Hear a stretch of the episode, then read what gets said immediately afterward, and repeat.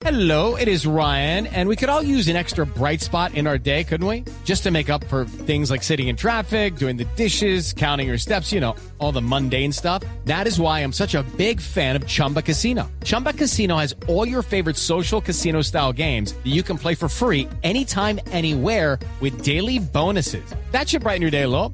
Actually, a lot. So sign up now at chumbacasino.com. That's chumbacasino.com. No purchase necessary. BGW. Void were prohibited by law. See terms and conditions. 18 plus. Acción.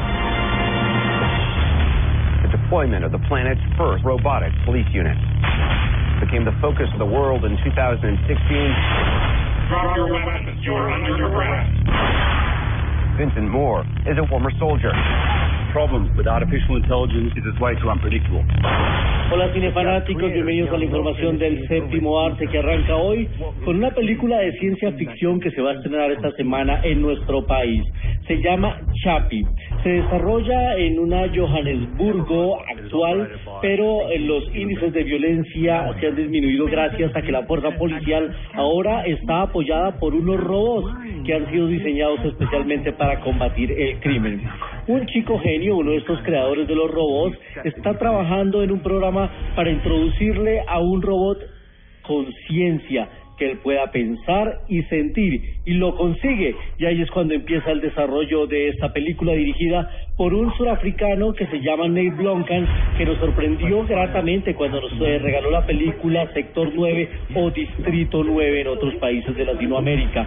Después hizo una película que se llamó Elysium con Matt Damon y con Jodie Foster y ahora nos trae esta película Chappie el protagonista de la cinta es Dave Patel, usted lo recuerda, era el muchacho de Slumdog Millionaire, la película que se ganó el Oscar, y como el malo de la película aparecerá Hugh Jackman, el famoso Wolverine, y que estuvo nominado al premio de la Academia Globo de Oro por su interpretación en Los Miserables.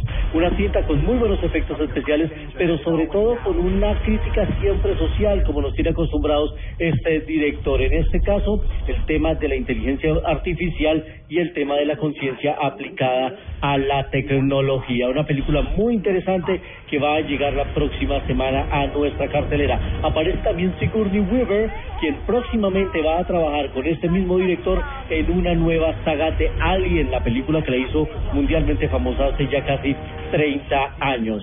Y nuestro segundo recomendado tiene que ver con un estreno de la semana, Angelina Jolie, pero esta vez no frente a la cámara, sino detrás de ella. Always follow darkness.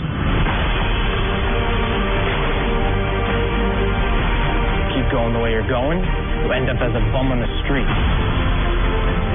You train. You fight harder than those other guys, and you win.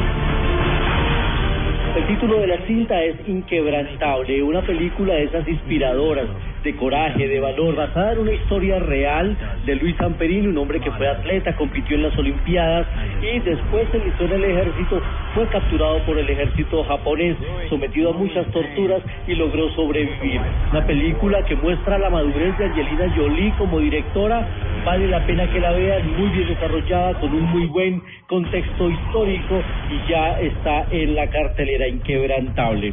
En otras noticias del séptimo arte, hay decir que esta próxima semana arranca la edición número 55 del Festival Internacional de Cine de Cartagena, el festival más antiguo de América. Y a la par con el festival se están desarrollando muchas actividades que tienen que ver con la industria. Una de ellas son los encuentros Cartagena. Es donde la gente se va a reunir a mostrar sus proyectos y a desarrollar ideas para que se cristalicen en proyectos sólidos que terminen, por supuesto, en pantalla. Adelfa Martínez, de la Dirección de Cinematografía del Ministerio de la Cultura, nos cuenta un poco más qué vamos a ver en estos encuentros Cartagena. Este año estamos llegando a nuestra décima edición y vamos a realizar nuevamente el encuentro internacional de productores en donde tenemos proyectos de, de ficción eh, que están en su etapa de desarrollo. Vamos a tener eh, el taller documental también dedicado a proyectos en desa- desarrollo de documental.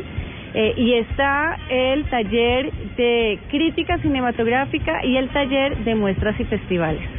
Ya se ha confirmado que la película inaugural de la, del Festival Internacional de Cine de Cartagena será la cinta alias María del director José Luis Rugeles, mientras que la película de cierre es la nueva realización de Rodrigo García, el hijo de Gabo de Last Days of Desert. Y nos vamos a 35 milímetros, hoy recordando a uno de los grandes genios de la industria del cine. 35 milímetros en Blue Jeans.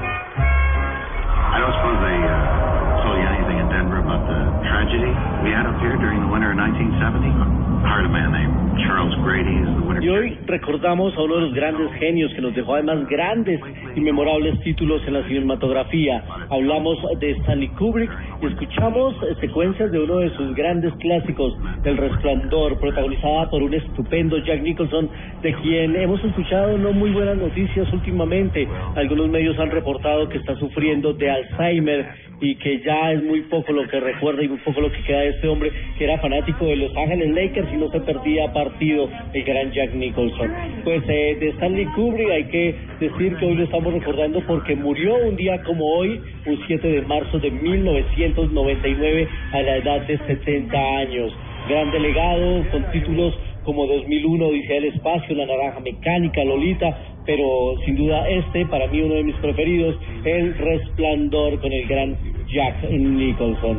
Mañana tendremos más cine, más invitados, por supuesto, más información cinematográfica y premios y boletas para nuestros cinefanáticos que siempre están pendientes de nuestras cuentas en Twitter, arroba en Blue Jeans y arroba soy cinefanático. Ustedes que tengan un resto de sábado de película y nosotros nos vemos en el cine.